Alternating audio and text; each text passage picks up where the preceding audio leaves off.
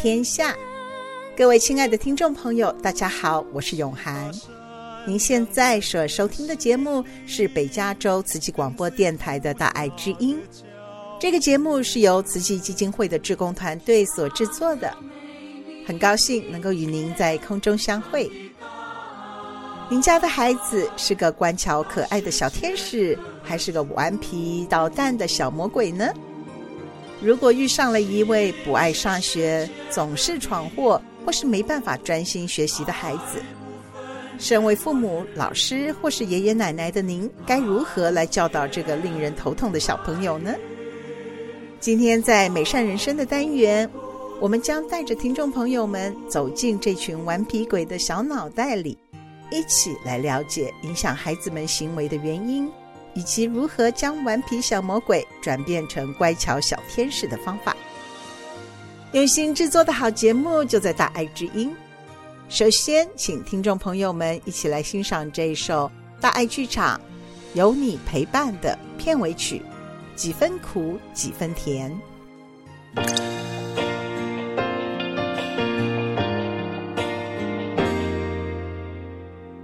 那年学校毕业。勇气打开视野，就一脚跨进了社会。生活千锤百炼，生命长出智慧，身体里灌溉一腔热血。时间给人什么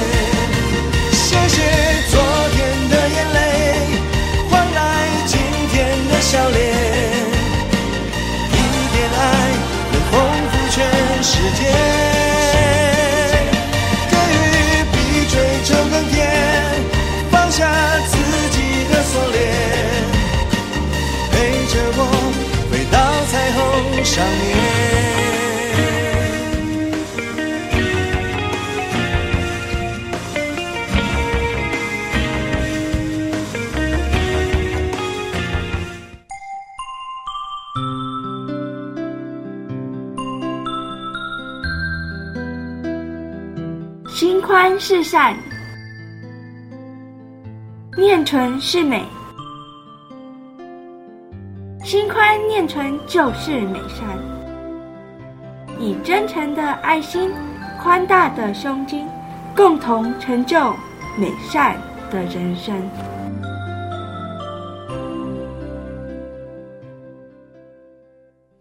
各位听众朋友，大家好，我是永涵，我是少莹。少莹跟我呢，同样都是在圣荷西的一个学区里面任职。学区呢，在十月份开始就提供了一个课程，主要是教导老师们呐、啊，或者是学校的心理师啊、校长啊，就是学校的职员们，怎么样来应对学生在教室里头、课堂里头的一些学习的问题。啊，就是不管是行为的偏差的问题啦，或者是学习的状况不佳，或者无法专心的等等的这些问题，就是让我们这些任职的老师，还有学校的这些职员，知道怎么样去帮助这些孩子回到学习的正轨啊。所以上了这个课以后，我跟少云两个就觉得哇，好有意思哦！我们在里面觉得开了眼界，然后觉得里面有很多的内容很值得可以跟听众们一起分享。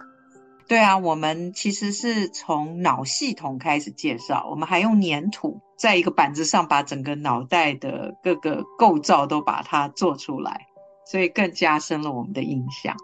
我想听众大家一定是非常的好奇啊，我们这个要改善学生的学习和这个行为，怎么要从这个脑结构开始学起啊？所以这个就是非常神奇的部分。我们举几个例子来说说看。好，那我们举一个教室里面可能会常常见到的例子，尤其是小学生年级比较低的，那有些小朋友他可能就是还不太会控制自己的情绪，然后在教室里面一旦有让他不高兴或不开心的时候，他可能在行为上就会有一些偏差，比如说会故意去捉弄小孩，或者是在教室里面跑，或者是不跟老师合作。那这个时候呢，如果在我们还没有上过这个课之前，那可能就是老师会疾言吝啬的叫这个小朋友要安静，要坐好，要听话，要不然他要被处罚。但是上完这堂课以后呢，我们就会爱思考这样子做到底是不是对的，有没有用？因为有时候你处罚完他，其实还没有办法回到正常的学习模式。对他，或者是有些孩子行为一直很偏差，然后在教室里面捣蛋呢，老师最后就没有办法，就是每整天都把小孩送到校长室去，然后校长就打电话给家长，然后让这个孩子就被家长接回家。所以其实并没有真正的解决孩子的行为上偏差的问题。对，那我们课堂上学到就是说，如果你要试着解决这个行为偏差的问题，不见得一定能够成功。那要从了解那个头脑的构造开始，这个就是为什么我们要做那个脑袋的模型。那因为呢，我们头脑的结构呢是从下面往上面发展，就是脑干是最先发展的，脑干就是维持你生活下来、呼吸呀、心跳这个的功能，所以是每个人生下来这块就是已经发展好了。然后再往上一点，我们叫做边缘系统。这个边缘系统里面就有我们常常听到的什么杏仁核啊、海马回啊，这些系统，尤其是杏仁核，它担任一个看门狗的工作。如果这个杏仁核侦测到它周遭的环境对我们有产生威胁感，那这个杏仁核就会变大，然后你的海马回就会变小。所以这个时候，人为了要求生存，就会有一个本能的机制反应，就是我们叫做战。或者是逃，那英文就是 fight 或 flight。如果到了更严重的地步呢？比如说我们看到熊来了，我们可能就是 freeze 或整个脑袋 shut down，因为没有办法站，也没有办法逃，你就整个人就僵住了，脑袋没有办法运作，就装死。再往上的发展就是叫做前额叶皮质，那这个部分是最晚发展的，有一些专家是说大概要二十五岁那边才会。发展成熟那一块呢，最主要的就是我们要执行一些比较高阶功能的地方，比如说组织管理的能力是后来才发展的。那如果说你试着要矫正一个小孩子那样子的行为的时候，你是在想要跟他说理，让他明白他自己这样不对。所以你是在跟他大脑前面还没发展好的那一块来沟通说，说啊，你不应该起来乱跑哦，你应该乖乖坐着听老师讲话哦。嗯，那就完全没有帮到他，因为他根本那块还没有发展好。那他会有那些行为的原因，可能是在中间那一块，就是我们的杏仁核那边可能出了什么问题。比如说，可能有人对他做了一件事情，让他觉得他感受到威胁了。所以他必须要做出一些行为来反应，来保护他自己。那其实他可能也不知道他在做这件事情，因为他也不是故意的。嗯哼，对。所以你就必须要了解为什么这些小孩做那件事情的原因到底是什么，你才可以真正的帮助到他，而不是就是一味的想要处罚他，觉得他是在捣蛋。你这样子的方法就没有效果。嗯，所以要让一个孩子能够静下来，或者是说让一个孩子能够进入一个学习的状态啊，或者是让一个孩子能够行为导正啊，其实最最基本的、最根本的有两个很重要的事情啊。第一个就是要让他感觉到安全感，那个就是刚刚少颖讲到的那个感到威胁的时候，基本上他所有的学习功能、组织能力。或者同理心，所有的这些系统在脑子里就关闭了，因为他的那个杏仁核胀大，就好像气球一样胀大，把其他的那几个功能都整个阻断掉了，所以萎缩掉，所以那边都没有办法正常的运作。所以呢，两个最重要的就是第一，要让他感受到安全感，这个不只是在环境上的安全感，还有一个就是心理上的安全感。他对这个跟他一起互动的人，他是不是能够放心？是不是会不会觉得害怕，或者整个这个学习的环境，或者他现场的环境，会不会让他受到有一种威胁的感觉？这些是很重要，能够让他的这个杏仁核能够慢慢慢回到他那个比较缩小的大小。啊，还有另外一个就是吸引力，就是也是人的本能，就是因为人都是要繁衍后代，所以繁衍后代他有一个本能，就是什么东西是让他觉得很美丽的，很受吸引的。很好玩的，很有趣的，才会引起他的兴趣，会引起他的这个专注力。所以这两个是最基本的，就是说我们能够开始跟这个孩子产生一个良性的连结。我们一定要先抓到这两个重点，然后我们才能够进入到怎么样能够跟他同理，跟他产生连结，或者是更进一步的让他开始进入一个可以学习的状态。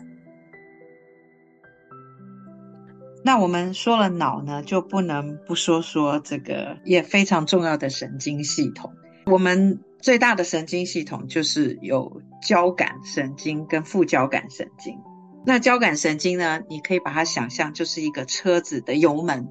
你踩油门的时候，你就是往前冲，所以你刺激到交感神经的时候，你就是是那种爆冲的状态。那副交感神经呢，就是像刹车，所以。当你的副交感神经也作用的时候，你才能够达到一个平衡的状态。嗯，如果说你一个油门踩了，或刹车刹不住，你的车子就毁了。在这个副交感神经中呢，有一条最长最长的神经，是叫做迷走神经。那这个迷走神经呢，就是从我们脑干下面一直到我们的腹部，然后前面后面等于是把身体绕一圈，是身体最长的一条神经。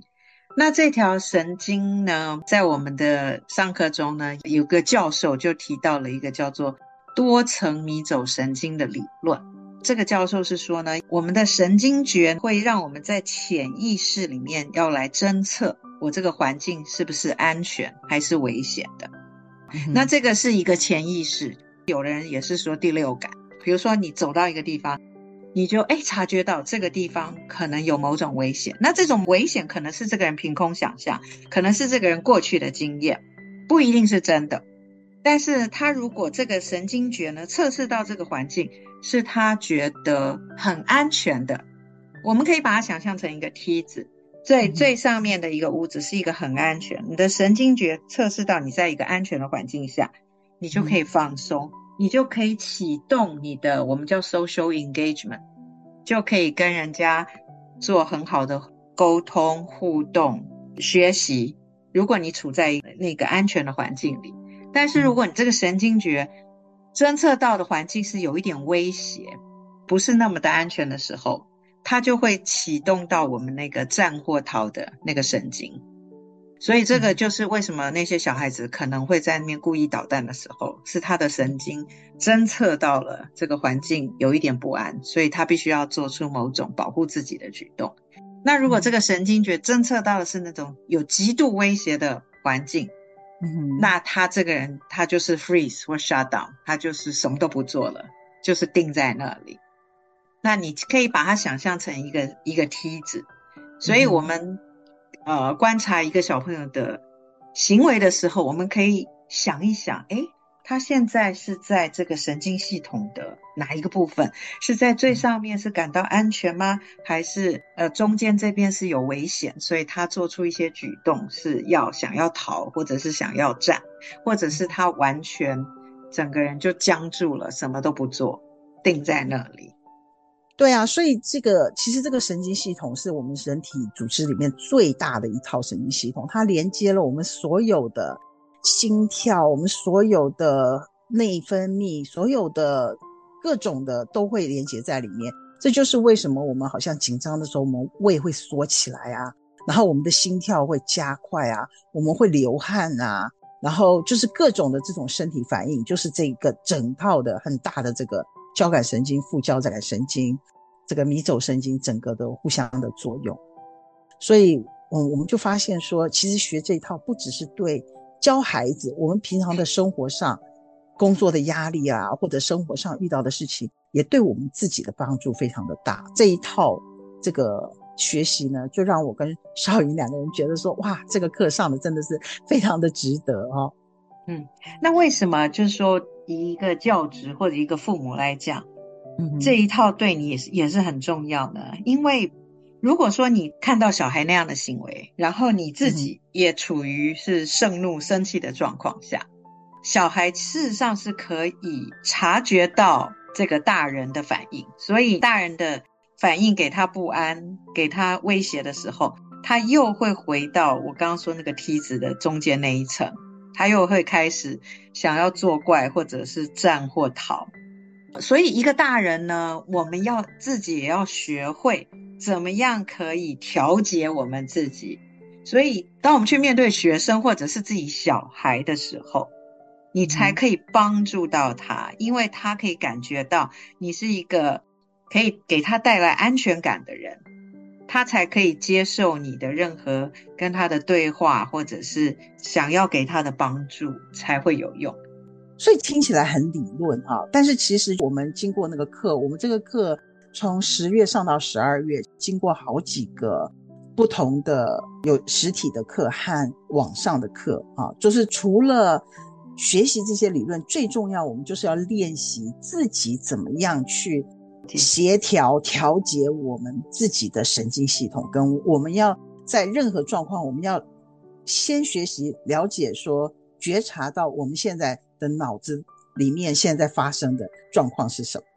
先要经过自我的练习、自我的调节，我们才能够达到一个非常协调平衡的状态，然后来面对我们的学生，再去帮助他来调节他的神经系统跟他在脑子里头的这个各种产生的这种物理啊、化学的反应。这样子，举一个例子吧，因为我在学区的话，上课就是学生是个别到到我的教室来，我单独教他们。数学啊，或者英文学习落后的部分，那这些孩子呢，他们是比较是属于特殊儿童，就是有自闭症啊，或者是过动症，或者是情绪障碍啦，或者是一些阅读障碍，就是有这些比较特殊的状况的孩子。那他们的智力能力都是跟一般的主流的孩子是一样的，只是因为他们有这些特殊的情况，所以他们在某些学习部分是需要有特别的老师来帮助他们，协助他们。来克服他们的障碍，能够达到班上的标准，这样子。所以这些孩子进来的时候，常常是处于一个非常焦虑，或者是非常情绪低落，或者是就是行为上就是会有偏差的。举一个例子，就是刚开始的时候，有一个学生每次进来呢，很容易就会崩溃。他学一个东西，他没有办法马上学会，他马上就开始崩溃。就会开始哭，或者用他的头去撞墙，或者撞桌子。他没有办法用语言来跟我沟通，说他为什么会是处于这样子的一个焦虑的状态。然后要经过很长一段时间跟他建立一个关系，让他觉得我们这个教室是一个非常安全的地方，让他可以感受到我是一个非常安全的老师。所以他有办法能够把他的情绪冷静下来，能够把他心里的感受说出来。那用言语说出来之后，我们可以教他一些方法，让他能够克服他的一些学习的障碍，或者说在他情绪崩溃的时候，怎么样让他自己能够把自己的情绪调节回来。嗯，那如果说你今天面对到这样的学生，你是被他的这种没有办法控制的状况给弄得也是六神无主，或者是生气了，嗯，你就没有办法帮助到他。对，如果没有学这个课的话，可能也许有一些老师或者有一些助教，他们会觉得很害怕，或者他就马上要通知校长来处理。或者是去把他用一些外力去控制他，让他不要再继续去撞桌子或者撞墙，就是或者是用一些很激烈的言语去遏制他，让他不要再继续去做这些动作。所以，我们如果不太了解说他的脑结构现在在发生什么事情，或者我们如果不太了解他现在的神经系统在走到一个什么状态的话，我们就比较难去正确的帮助他。嗯哼。然后另外一个孩子，他大概是二年级。那他在进到我的教室的时候，那个时候是一年级。他基本上是完全没有办法坐下来学习。他走到教室就到处的爬上爬下，爬到桌子下面，爬到桌子上面，到处的去碰所有的东西。然后他完全没有办法坐下来进行对话了或者学习。那他的状况是，除了自闭症，也有过动症。所以，怎么样能够让这个孩子坐下来、静下来，开始学习？这个如果是用处罚的方式，也不会奏效。把他送走，那就没有办法真正的帮助这个孩子的学习。所以，要调整他的行为的过程，我们也是必须要能够了解从哪里下手。就是处罚或者奖励，可能都没有办法马上的达到我们想要看到的效果。如果我们没有学这个的话，哈，也许看到这样的孩子，做老师的一定会很生气，觉得这个孩子是故意在捣蛋，或者是故意在好像要激怒老师这样子。作为老师想要去教他，或者想要去纠正他的行为的时候，这个老师可能就会被影响到，就会很容易很生气，觉得这个孩子是故意来乱的。嗯、那我们要怎么样来调节我们自己？所以。就是回到我们刚刚讲的第一步，我们先要学会怎么样来调节我们自己，因为只有当我们自己是处于一个平静稳定的状态，我们才有办法去帮助我们的学生或者是我们的孩子。那怎么样来帮自己呢？我们也要先了解自己，因为其实我们大人也都是人，我们也有我们的神经系统，我们也有我们会被激怒的点。这个会被激怒、会爆发这个点，每个人都不太一样。那我们上课的时候呢，他就有提到大概有几种类型。嗯、那比如说，有人对未来的不确定性会觉得很害怕。嗯、那如果说他处在一个很不确定的环境下，他可能就会觉得遭受到威胁或者是不安全。那有些人可能是会说。哦，他在一个群体里面没有被很公平的对待，那有些人他的爆发点也会在那里产生，嗯、或者是有些人会觉得说他不喜欢接受别人的控制，有人指挥他去做什么，他就会不高兴。就是每个人这些点都不太一样，所以我们第一步要做到是要先了解自己，嗯哼，你到底在什么样的状况下会产生那些。受到威胁的感觉，第一步就是你要先有这个意识。对，就像尤其在美国吧，我们就是这个种族歧视的问题嘛。大家在政治上，大家都是非常小心这个哈。如果是有人从小到大，他常常有受到这种种族歧视的这种对待的时候，到他他大，只要一遇到种族歧视的相关的问题的时候，他就会整个人就很难。能够理智的去面对这件事情，啊，因为他就是整个就会暴怒起来，或者他整个人就是处于一个对抗或者是战斗的状态，这样子。对对对，其实这个状况还蛮常见的哈。还有一些你开车的时候，如果有人不小心怎么样，然后你就就暴怒了，通常这种、嗯、就是这种暴怒的时候，就会发生一些你自己都没有办法控制的事情。所以，首先你必须要自己先了解说啊，我现在正在暴怒，因为有时候这些都是潜意识给你的，所以你甚至常常你自己在暴怒了，或者你自己产生一些过激的行为的时候，你都不知道。所以说，第一步你要知道你已经在暴怒了，所以你才有办法做进一步的动作来帮助你自己脱离那样子的一个心理上的危险。嗯、我们就已经都知道所有的这些原理啊，哦，然后我们知道了我们的脑结构跟我们的神经系统会对我们的这个行为啊、情绪产生的影响。那我们到底要怎么样帮助自己能够达到一个协调的状态？好。我们先来听一首歌曲，等一下我们来继续聊。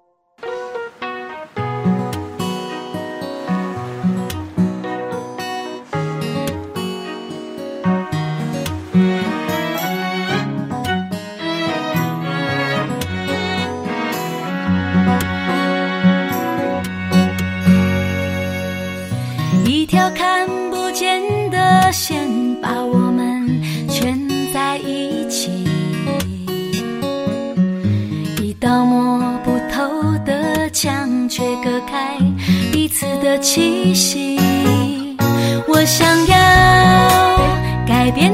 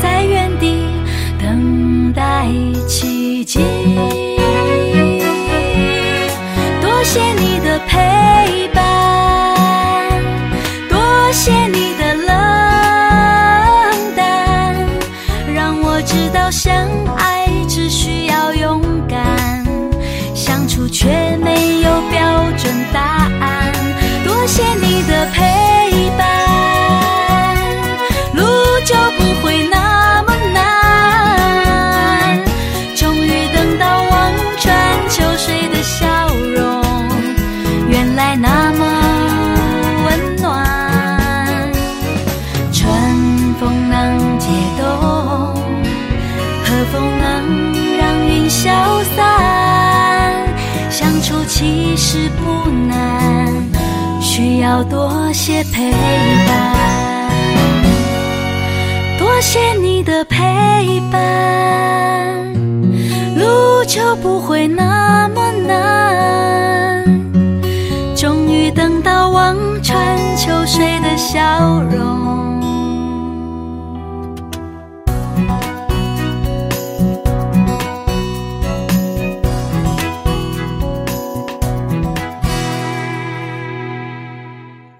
各位听众朋友，我是永涵，我是邵莹。嗯，刚刚听了一首歌曲，我们再回来继续聊一聊，就是怎么样能够帮助自己和帮助孩子或者是家人呢？能够让我们的情绪、我们的神经系统能够达到一个平衡和协调的状态。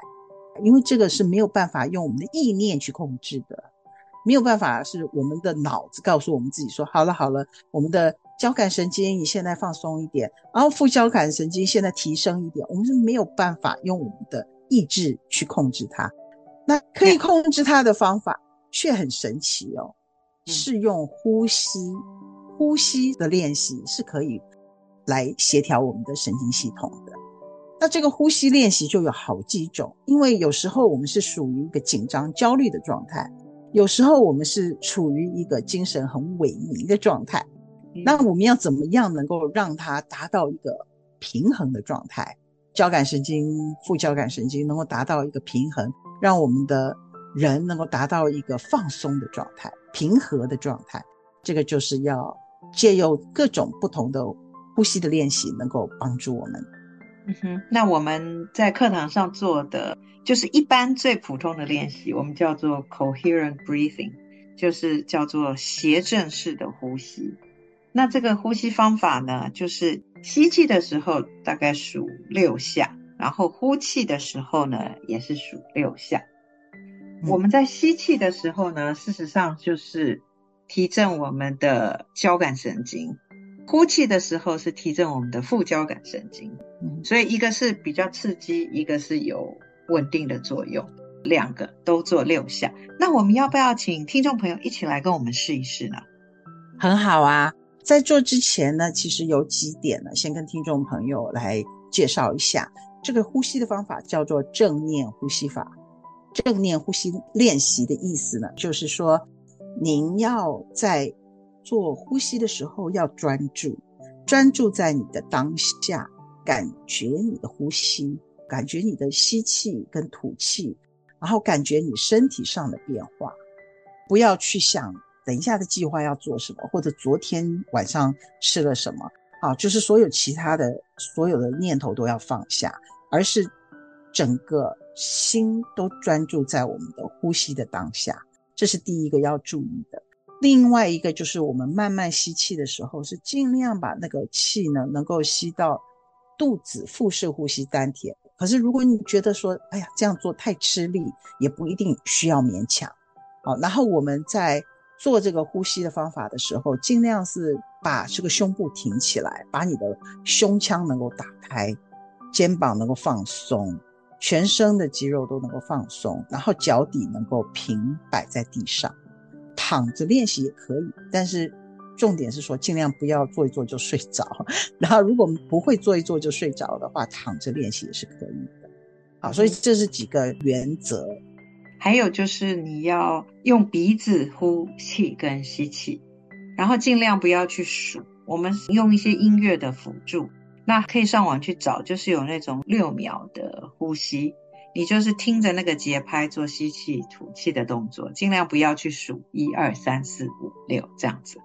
把我们的念头放空这样子。嗯，但是如果说你的意念会来，其实也没有关系。你知道你的意念来，然后再让它走，然后意念不小心又来，你就让它走。就是这个是要经过练习才可以做到，说你会真的是在当下没有意念。所以刚开始的时候有意念是可以接受的，不用太苛求自己。对，就是说尽量是达到放松，而不是焦虑。我们的练习，呼吸的练习是让我们的身体能够达到放松，所以也不要太勉强，觉得紧张了啊，我又开始想到别的，就是要学习慢慢的放下跟慢慢的放空。嗯，好，那我们现在开始一起练习喽，准备哈，准备了哈，就开始。现在要慢慢彼此吸气，好，吸气，四、五、六，吐气，二、三、四、五、六，吸气，三、六，吐气。那你自己练习的话呢，大概就是要这样子重复五到十分钟。刚开始练习五到十分钟，最好的状态是差不多二十分钟的练习，但是也是不用勉强自己，可以先从五分钟、十分钟开始练习。那我们在吸气、吐气的时候，就感受我们的眼皮渐渐的放松，我们的脸上的肌肉渐渐放松，然后我们的牙齿没有咬得很紧。肩膀是放松，我们就要慢慢的想自己的身上的肌肉是放松，让自己的全身能够慢慢慢的放松下来。所以在练习呼吸的时候，就是在专注在自己的身上，自己身上的各种的感受。好，那这个是第一个，这个就是一个协调式的，就是一个共振式的呼吸法。那另外一种练习其实是对。比较容易焦虑的人呐、啊，或者是有失眠的人呐、啊，或常常心跳很快啊，很容易紧张的人，这是一个很好的练习。或者是说有这个气喘的人，他没有办法一次吸这么多的气，那这个练习对他们也是很好的。这一种就是叫做协调神经呼吸法。那这个呼吸法呢，就是一样吸气，可是你只要吸大概四下，四个节拍。吐气的时间长一点，可以数六到八下，然后一样也是做五到十分钟。嗯。对，那原理是因为我们在吸气的时候，就是会提振我们的交感神经；吐气的时候，会是提振我们的副交感神经。所以在我们如果是很容易紧张、焦虑、失眠的人呢，或者是容易情绪上属于这个比较亢奋的状态的时候，我们如果吐气的时间比较长。就可以让我们的副交感神经能够作用的比较好，然后能够让我们的交感神经可以比较冷静下来。那我们也可以试一次啊，好，那听众朋友跟着我们一起哦，好，我们先吸气，二三四，吐气，二三四五六，吸气，二三四，吐气，二三四五六。好，那这个也是一个方法，就是重点是我们每天找一点时间来做这个练习啊，要有恒心，可能不会马上的见到效果。说我今天做一次，哦，我今天晚上就可以睡一觉到天亮。我们可能要连续做个一个礼拜啊，连续的做个两个礼拜啊，我们的身体的这个神经系统就慢慢的就会受到这个调节，然后就能够回到比较平衡的状态。所以呢，这个教授有跟我们讲到，我觉得很重要的一句话，就是改变呼吸就改变你的一生啊！因为这个呼吸其实能够让我们的交感神经、副交感神经能够达到平衡，就是一开始讲到的所有的心跳、所有的荷尔蒙、我们的或者我们的这个口水的分泌、我们的各种的身体里面的很多的化学成分，都会经过透过这个呼吸的改变，能够达到一个。比较好的改善，所以这个呼吸的练习是非常重要，也非常的对我们就是说很有帮助。从这个呼吸练习，让我们自己的身体、我们的心理、我们的情绪平衡下来的时候，我们就可以去帮助我们需要帮助的人，对方、孩子啦、家人啊，或者是朋友啊，就是他们在一个属于不平衡的状态的时候，我们能够帮助他们能够协调下来。这个英文是 co-regulate，就是共同调节。调节。对，那我刚想要补充一点，嗯、就是说，除了你平常的练习之外呢，就是当我们刚刚说你已经觉察到你的被激怒的那个点，嗯哼，你已经有那个觉察的时候，你也可以马上做这个呼吸的练习，来帮助你自己的情绪恢复平静。那那一天我就有用在一个小朋友身上，因为他是有那个分离焦虑非常非常的严重，然后是一个代课老师来，所以他就整个就崩溃到不行。然后后来他稍微平静下来的时候，我就带着他做这个呼吸的练习。那因为是小朋友嘛，所以我就让他想象他面前有一朵花很香，我就叫他吸气六下。然后让他想象他面前有一根蜡烛，他要把它吹熄，就吐气六下。哎，结果我跟他做了大概几分钟之后，然后他做完了那一个作业，他就乖乖的回到位置上，就完全恢复正常了。所以我就 见证到了这个呼吸的力量，在我的教室里头。哦，真的很棒的例子啊、哦！所以，像我刚刚提到的那个，我们教室里头的那个会自残、会撞墙的孩子，其实我们就是教他呼吸法，然后让他能够把他的神经冷静下来，然后我们才可以跟他进行沟通，跟他聊天，跟他谈，能够了解他心里头的压力是什么。他的心里的压力就会说他自己比别的学生差很多，他没有办法像别的学生这么快的学习起来。或者是说他在教室里面被别的学生责备，哦，说他怎么样怎么样，然后他也觉得说他不是故意撞到他的椅子的，可是他就被那个学生骂了，啊，等等的这些状况呢，他就能够跟我们聊，可以把他的心事说出来，所以这个就是所谓的这个 social engagement，就是让我们能够跟他有产生一个互动，那我们就可以经过他告诉我们的事情，能够。开导他，开导他完之后，他就会回到一个很冷静的状态。这个时候，他的杏仁核，我们一开始讲到的杏仁核就缩小了，所以他的那个 social engagement，就是他的这个跟别人沟通的这一部分就可以打开。然后这个地方打开的时候，他的这个学习的部分，就是我们刚刚讲的那个前额叶皮质，才可以开始正常的运作，他就可以冷静下来的开始学习。数学，然后学习英文，而且能够达到很好的学习效果，能够很专注的学习。所以，我们又讲到我们最开始的，先要让他感觉到安全，不管是心理上的、环境上的，让他感觉安全感，然后让他觉得受到吸引，然后让他感到他有被同理，他能够被了解，然后他才能够进入到一个学习的状态。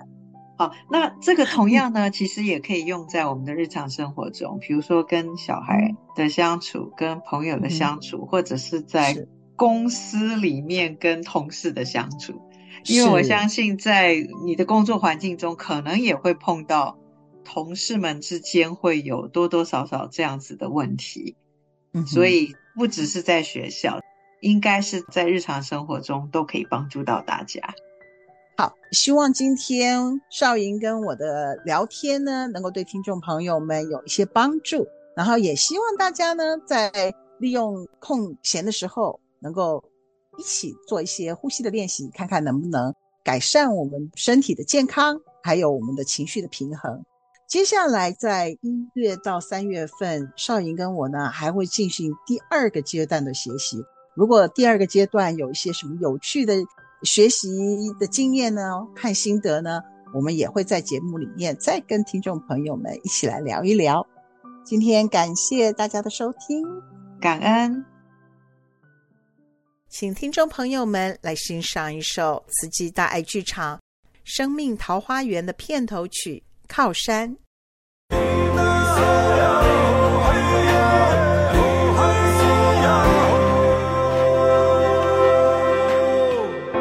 我听得见你，因为你在我心里。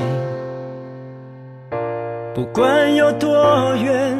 对我都不算距离。你不愿开口，就让我牵着你。如果山不过来，我们靠过去。屏住气息，然后深深深呼吸，就能体会这一切多么值得去珍惜。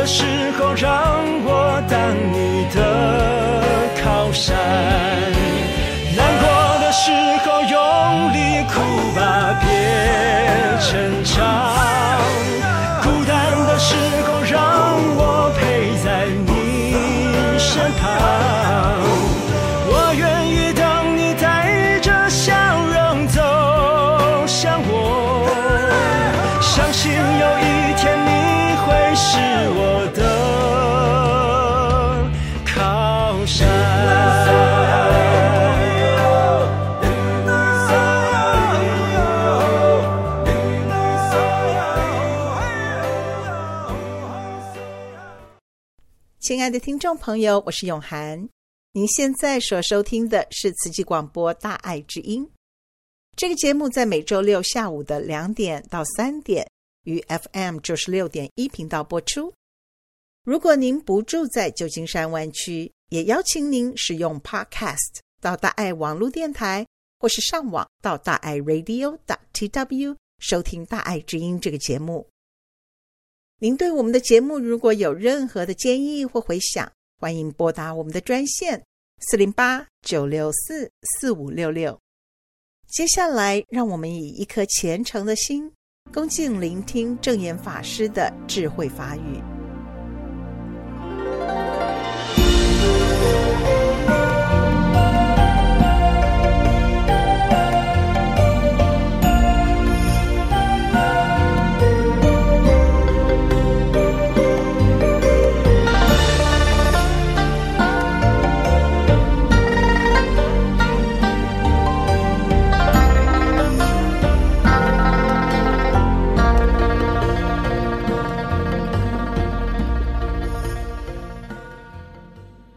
向上人问讯。两千年来到了四东国小，李氏老师邀我到亲子成长班担任活动组的老师。每一个心雅的孩子要放弃很容易，可是要拉拔起来很困难。要集合好多人的力量，用心的陪伴，用爱关怀，长时间的耕耘跟付出，才看到一点点的进步。可是孩子的问题有多大，老师的价值就有多高。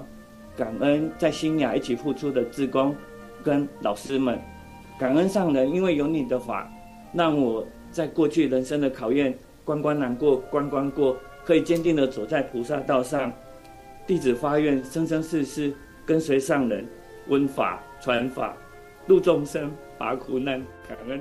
感恩老师们呐、还有呢，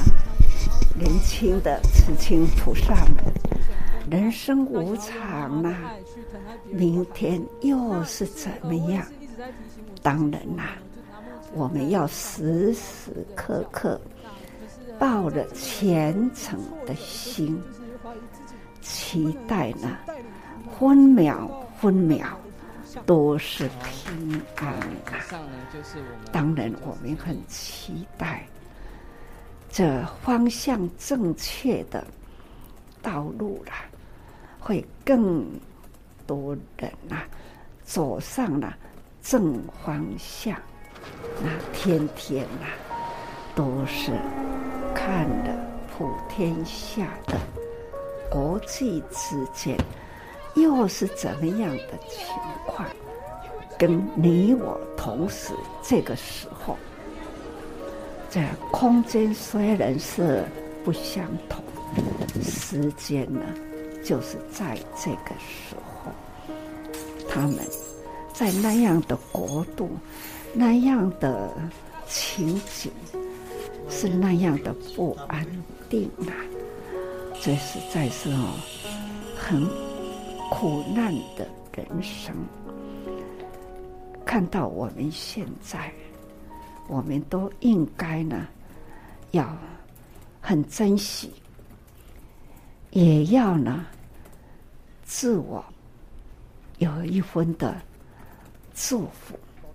因为我们很有福啦，所以要更珍惜了。现在想跟师公上人分享的是，就是我与慈济的因缘是在我三四岁的时候，爸爸妈妈带着我走入慈济，然后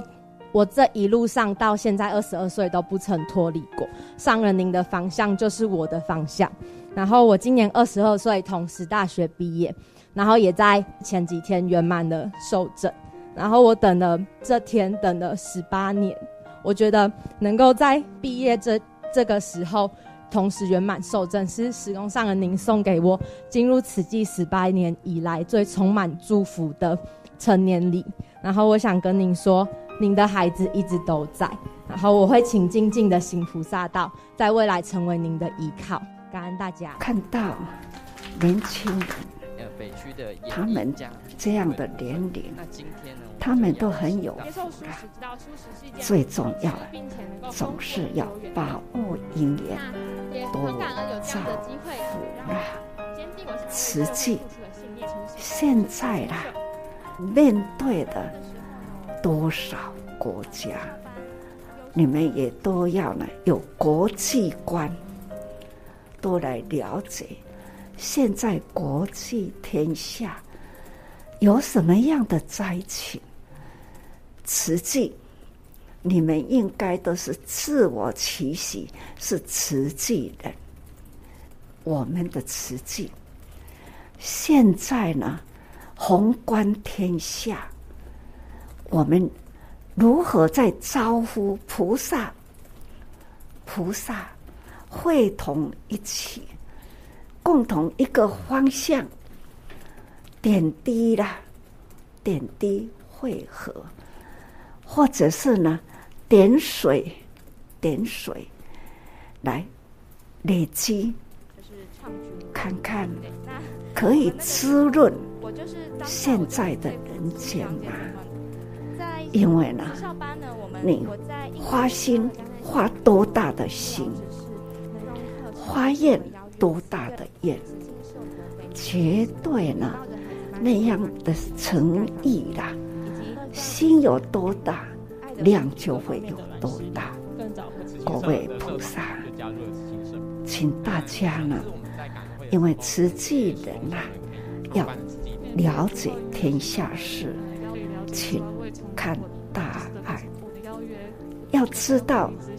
这个国际信息啊，爱呢是很有国际观，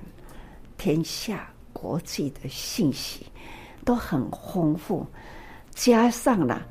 实际的为人间呐、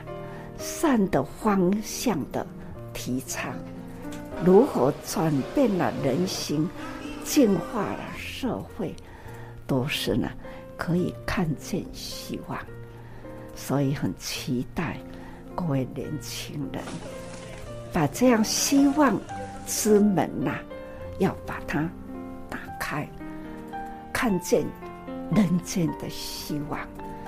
老师教联会啦，几十年的教育结缘应该也不少，不管是同事，或者是呢你们教过的学生。爱的能量再集合一下，再把慈济菩萨招生，你们都还是有很有能力，还可以菩萨招生，这就是净化社会，对自己的的下一代的下一代，总是呢会更安全感。因为呢，人间呐、啊，实际的这一条道路开辟的呢，让它更平坦，路更广大一点。好人呐、啊，多教育，还是多提倡，好人越来越多，这社会呢会更平安。所以讲哦。净化人心，祥和社会，是为年轻的一代跟我们未来的下一代的下一代，是一种呢保护网，是还是很重要。不要以为年纪大了，退休了，社会跟我无关。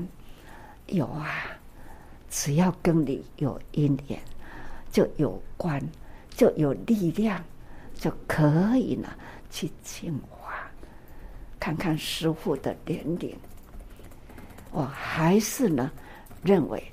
只要一天在，只要呢声音还可以呢把它推挤出来，我都要说。现在也是在挑剔。啊，用劲诶，要把它挤出来。期待我说的话，大家还可以听得清楚，可以呢接受的入心。人人花一分的力量。我时常说，你不能双手推，也可以一只手点。都可以有力量。现在的科技发达，只要你发一念心，绝对有能力呢来祥和社会了。人人有责任呐，何况年轻人哦，都可以有这一份的能量。会开始在网络上推素呢，是因为二零二零年疫情大爆发。那听到施工上人您不断的呼吁大家，如果要消弭这场灾疫的话，唯一的灵方妙药就是毒素。我意识到推素这件事情真的好重要，因为我一个人吃素的力量很有限。如果我可以带动更多人吃素的话，那这个地球才有扭转的可能。于是我决定在网络上推素。那推素之外呢，我也不忘要实践环保，那也推环保。我外带的时候一定会携带环保杯跟环保碗。那有时候呢，我连家里的锅子都带出门了。那虽然提在手上会觉得，诶，是有一点点的不方便，可是我在我的内心会觉得很踏实。只要对这环境有帮助的事情，我就觉得。要努力去做，祈求天下平安，那就是我们现在的人人起于行动，才能让未来的平安。所以呢，现在就要开始，总是呢，时间要把握。那趁着你们年轻，趁着大家呢还是呢很有能量，你们多发挥，看看舒服。那恭维的作家了，然后请你心知我心呐，我愿是你们的愿力啦，大家呢有心有愿力，共同宣导哦，为天下祈求平安。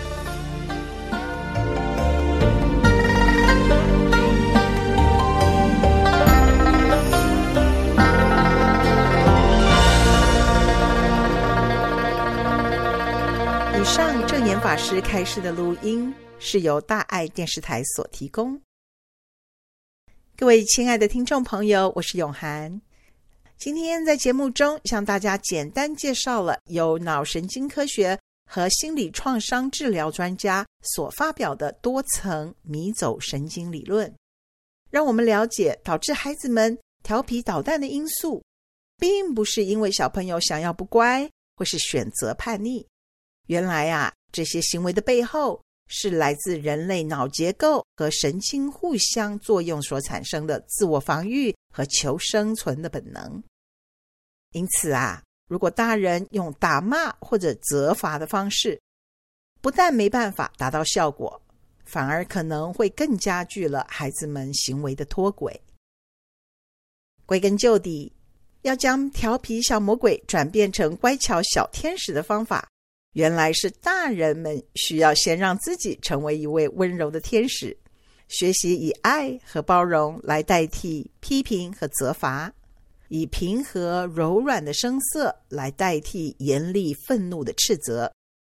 唯有当孩子们对周围环境和自我内心感受到很安全的时候，他们的神经系统才能够安定下来，而在脑子里面负责沟通、共情、组织。和学习能力的结构才能够正常的发挥作用，来调节他们自己不当的行为和学习态度。